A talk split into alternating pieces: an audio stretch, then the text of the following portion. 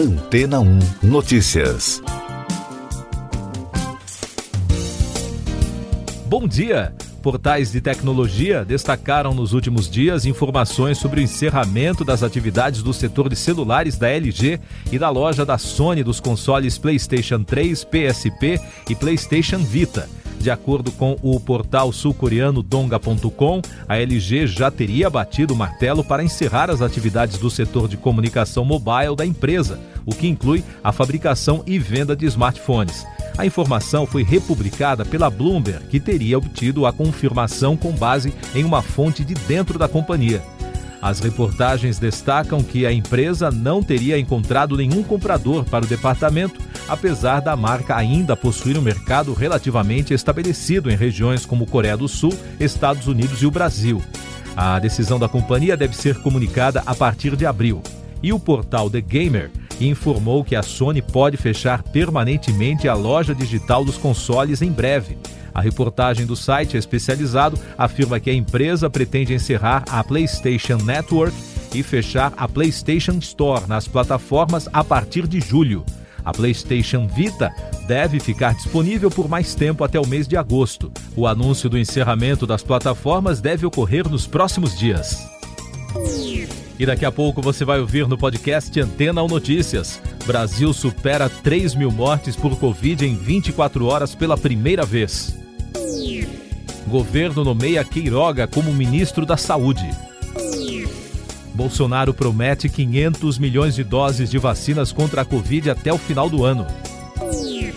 O Brasil registrou pela primeira vez na terça-feira mais de 3 mil mortes por Covid-19 foram 3.158 mortos em 24 horas. Com isso, desde o início da crise, o país contabiliza 298.843 óbitos, além de um total de 12.136.615 diagnósticos da doença. E o balanço da vacinação contra a Covid aponta que 12.793.737 pessoas já receberam a primeira dose do imunizante. O cardiologista Marcelo Queiroga tomou posse no cargo de ministro da Saúde na terça-feira. O decreto de nomeação foi assinado pelo presidente Jair Bolsonaro e publicado no Diário Oficial da União. O Conselho Nacional das Secretarias de Saúde, o CONAS, saudou o novo ministro com um alerta de que não há tempo a perder. Em pronunciamento na TV na noite de ontem, o presidente Bolsonaro falou das ações do governo do combate à pandemia e disse que estão garantidas 500 milhões de doses de vacinas contra a Covid-19 até o final do ano. O presidente afirmou ainda que 2021 será o ano da vacinação dos brasileiros. Essas e outras notícias você ouve aqui na Antena 1. Oferecimento Água Rocha Branca. Eu sou João Carlos Santana e você está ouvindo o podcast Antena 1 Notícias. O Ministério da Saúde apresentou um novo cronograma de entrega de vacinas contra a Covid-19 de 47 milhões e 200 mil doses para o mês de abril.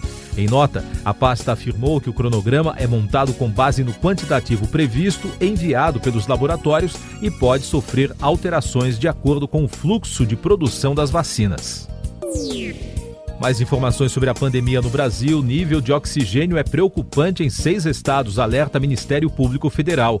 O MPF informou que as reservas de oxigênio para pacientes de Covid que precisam de suporte de respiração artificial estão em níveis preocupantes em seis dos 26 estados brasileiros e o Distrito Federal. De acordo com o Ministério, a situação é mais preocupante no Acre, Rondônia, Mato Grosso, Amapá, Ceará e Rio Grande do Norte. A Associação Médica Brasileira e outras 80 entidades médicas condenaram o uso de remédios sem eficácia contra a Covid-19. Em julho passado, a MB havia defendido a autonomia do médico ao receitar os fármacos. A comunidade médica tem relatado casos graves de efeitos colaterais associados ao uso de drogas do chamado kit Covid. Ainda sobre esse assunto, a Prefeitura de Curitiba enviou notificação ao Grupo Médicos pela Vida, responsável por divulgar outdoors em defesa do tratamento precoce contra a Covid. O pedido da Prefeitura é para que as peças sejam retiradas após terem sido espalhadas em bairros da cidade. Outros destaques nacionais: O Supremo Tribunal Federal decidiu na terça que o ex-juiz Sérgio Moro foi parcial no caso do triplex no Guarujá, que condenou o ex-presidente Lula. A ministra Carmen Lúcia mudou o voto de 2018 e virou o placar contra Moro. A retomada do julgamento iniciou a favor do ex-ministro da Justiça com o voto do ministro Cássio Nunes. Em outro caso de repercussão na esfera judicial, a Justiça de São Paulo condenou um ex-estudante da Fundação Getúlio Vargas por racismo e injúria racial contra um colega de faculdade em 2018. A decisão foi comemorada por trazer condenação dupla em um crime virtual que, segundo a juíza Paloma Carvalho, ofendeu a coletividade das pessoas negras. No podcast Antena ou Notícias, você ouve alguns destaques do noticiário internacional. O júri que vai participar do julgamento do policial branco acusado da morte de George Floyd em maio do ano passado nos Estados Unidos foi definido na terça-feira em um tribunal de Minneapolis. A seleção dos 12 jurados e três suplentes demorou 11 dias. Com isso, o processo está pronto para ser iniciado na próxima segunda-feira. Os israelenses foram às urnas na terça-feira para as quartas eleições legislativas em menos de dois anos, após o parlamento ser dissolvido em dezembro ao não chegar a um acordo para aprovação do orçamento do país. Se nenhum partido alcançar a maioria absoluta, Benjamin Netanyahu continuará como primeiro-ministro. Pesquisas de boca de urna apontam que não há um vencedor claro nas eleições gerais de Israel. O Ministério das Relações Exteriores da Itália convocou para esta quarta-feira o embaixador chinês em Roma, Li Junhua, depois de Pequim anunciar na segunda sanções contra a União Europeia em retaliação às medidas aplicadas por Bruxelas ao país asiático por violações dos direitos humanos na província de Xinjiang.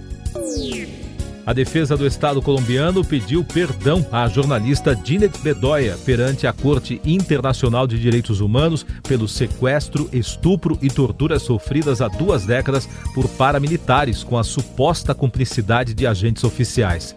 O representante do Estado colombiano aceitou a responsabilidade pelas falhas.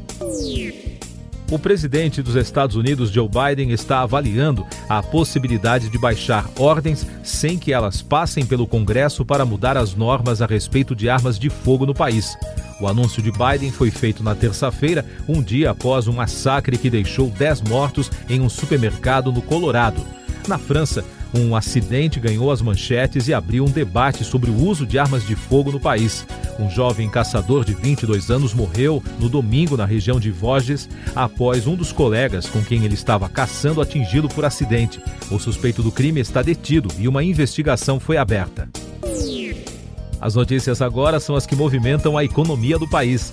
A Febraban, a Federação Brasileira dos Bancos, recomendou à população concentrar suas atividades bancárias via canais digitais como aplicativo de celular e internet nas cidades em que houver a antecipação de feriados ou restrições mais rigorosas de isolamento para conter a pandemia. As prefeituras de São Paulo, do Rio de Janeiro e de Niterói criaram um super feriado de 26 de março até domingo de Páscoa, dia 4, para tentar frear o avanço da crise.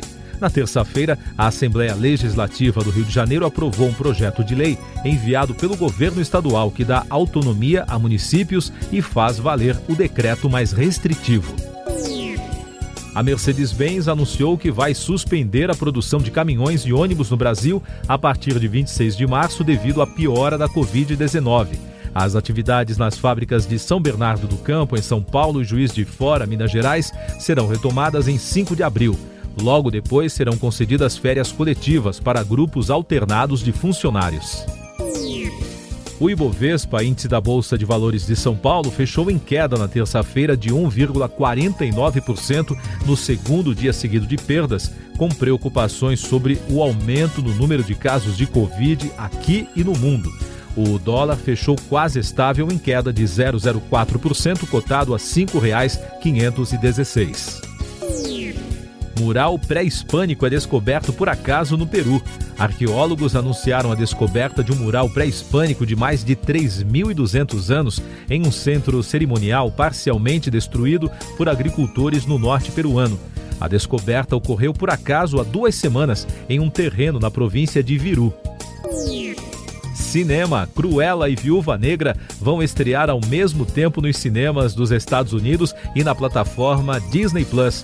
Por enquanto, o estúdio não confirmou se os lançamentos chegarão com a mesma estratégia a outros países. O filme da vilã de 101 Dálmatas tem data prevista para estrear em 28 de maio. Já a heroína da Marvel será lançada em 9 de julho.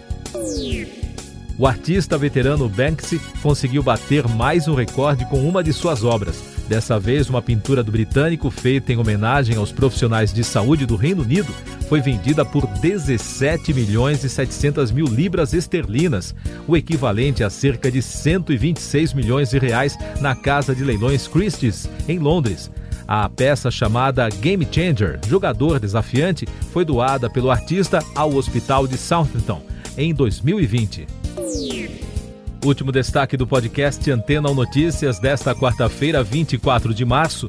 As bolsas asiáticas fecharam em baixa generalizada no dia de hoje, à medida que o agravamento da pandemia de Covid-19, especialmente na Europa, volta a comprometer a perspectiva de recuperação da economia global. Siga nossos podcasts em antena1.com.br. Este foi o resumo das notícias que foram ao ar hoje na Antena 1.